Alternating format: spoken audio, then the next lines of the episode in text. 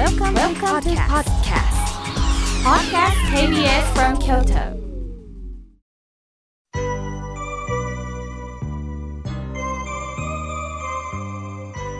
さあ、ここからは、令和4年最初のメッセージをいただきましたので、紹介させていただきます。えー、まさしさんですかね、えー、松原市よりいただきました。ありがとうございます。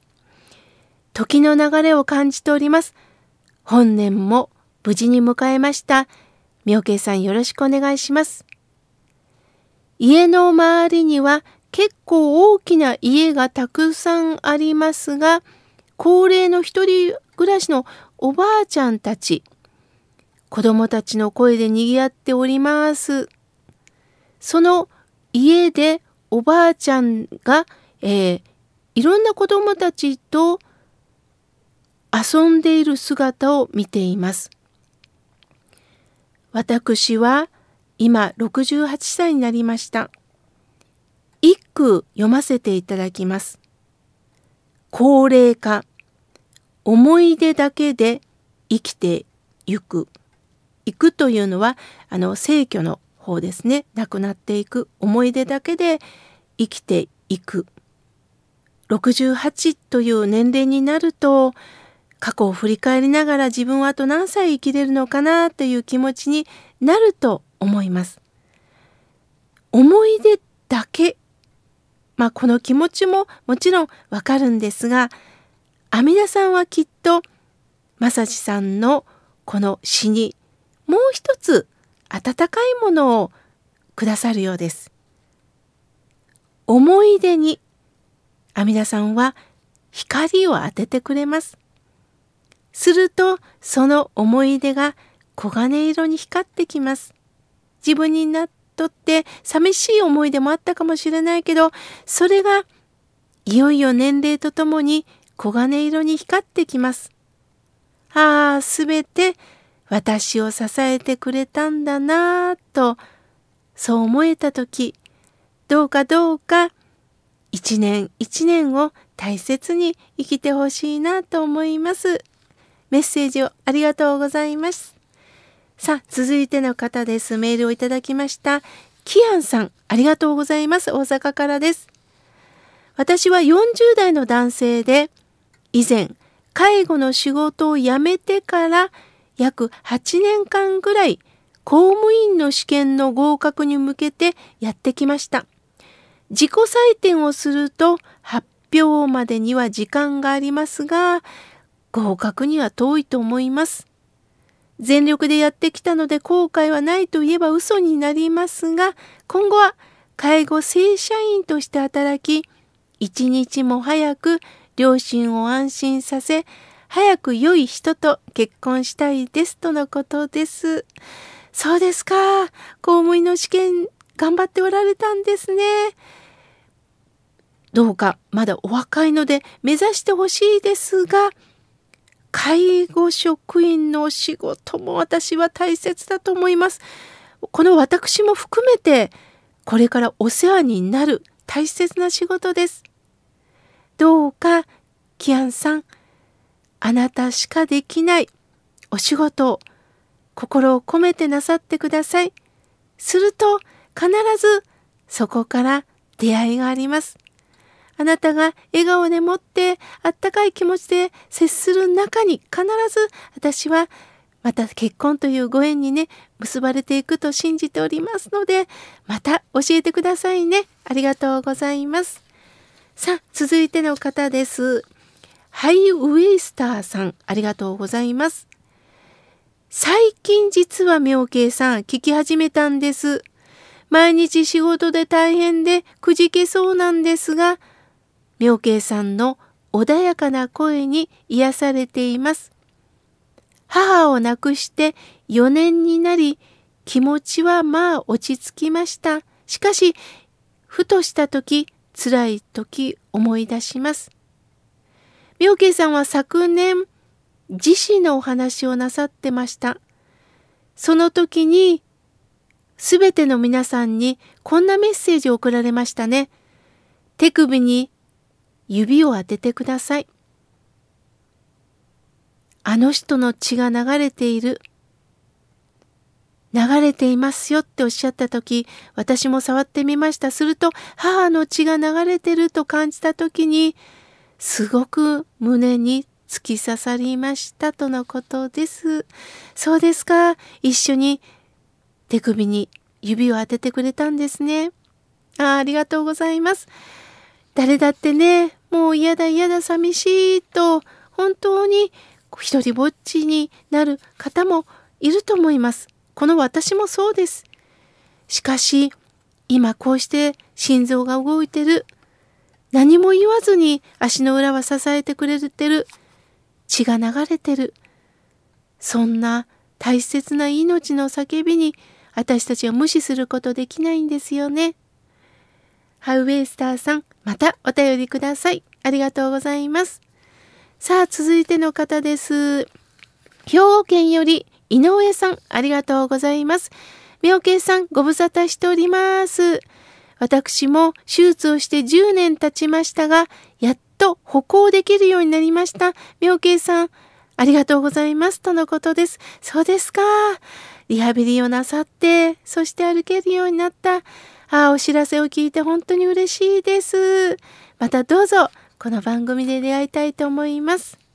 さあ、続いての方です。えー、としあきさん、ありがとうございます。甲賀市の30代の男性です。妙慶さん、昨年、おぜんざいとおしるこが届きました。宅配の方が KBS 京都さんからお荷物ですと言われてびっくりしました。ありがとうございます。味わっております。今年もどうか番組を楽しみに聞きたいと思います。よろしくお願いしますとのことです。そうですか、昨年届いたんですね。おぜんざいとおしるこで温まってくださいね。としあきさん、ありがとうございます。さあ、続いての方です。えー、おはがきをいただきました。ありがとうございます。妙慶さん、本年もよろしくお願いいたします。昨年はいろんなことを学びました。その中で私の部屋に無料樹という額縁、最初は意味がわからなかったんですが、この番組を聞きながら、なんとなくそのことが分かってきました。寿という字、深いですね、とのことです。ありがとうございます。えみちおさん、ありがとうございます。無料樹というのはね、真ん中ははかりと書きます。そして樹は寿。そして無料時の無はなしと書きます。どういうことかというと、命を測ることはありませんということです。私たちはね、えー、年を重ねた方から順番に亡くなっていくもん、すると若くって亡くなった人は何で普通、年寄りからでしょと思う方もいるかもしれませんが、命に順番ありません。また、一人一人の命は計り知れないぐらい大切なんですよ。すると、もうあの人ムカつくからいじめてやる。な、あってはならないことです。一人一人、誰一人、比べることのない尊い命を生きてるんだよということです。お部屋に無料樹という言葉があるんですね。深いですね。よかったですね。どなたが送られたんでしょうかね。ありがとうございます。さあ、続いてはさよこさん、お願いいただきました。本年もよろしくお願いします。体調が悪くって、ゆっくりとお礼が言えませんが、こうして KBS 京都、スタッフの皆様のご苦労のおかげ、井村さんのおかげ、妙慶さんのご法話で、今年も生きていけます。どうぞよろしくお願いしますとのことです。さよこさん、ありがとうございます。本当にさゆこさんのね、おはがきをいただくたびに、ああ、共に生きるんだなぁと私自身実感しております。ありがとうございます。さあ、続いての方です。はるちゃんさん、ありがとうございます。メールをいただきました。妙慶さん、今年もリスナーの皆さんのお便りを聞くのが楽しみなんですよ、とのことです。わあ、ありがとうございます。はるちゃんさん、お名前はる。いやー、お正月とともに、まだまだ寒いですけれども、いよいよ春に向けて、暖かい日差しもちょっとずつ入ってきますもんね。また、はるちゃんさんは言葉であったかいメッセージを寄せてくれました。リスナーの皆さんの声が聞けるのが楽しみ。そんなこと言っていただいて本当に嬉しいです。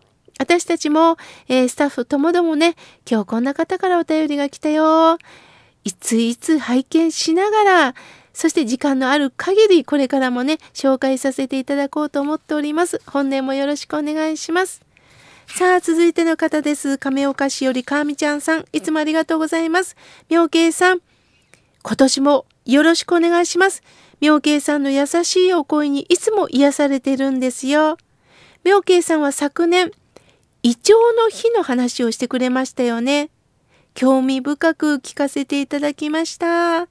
また、リスナーさんのお便りに、うんうんと共感したり、参考にすることってたくさんあるんですよ。どうぞこれからもよろしくお願いしますとのことです。かみちゃんさん、ありがとうございます。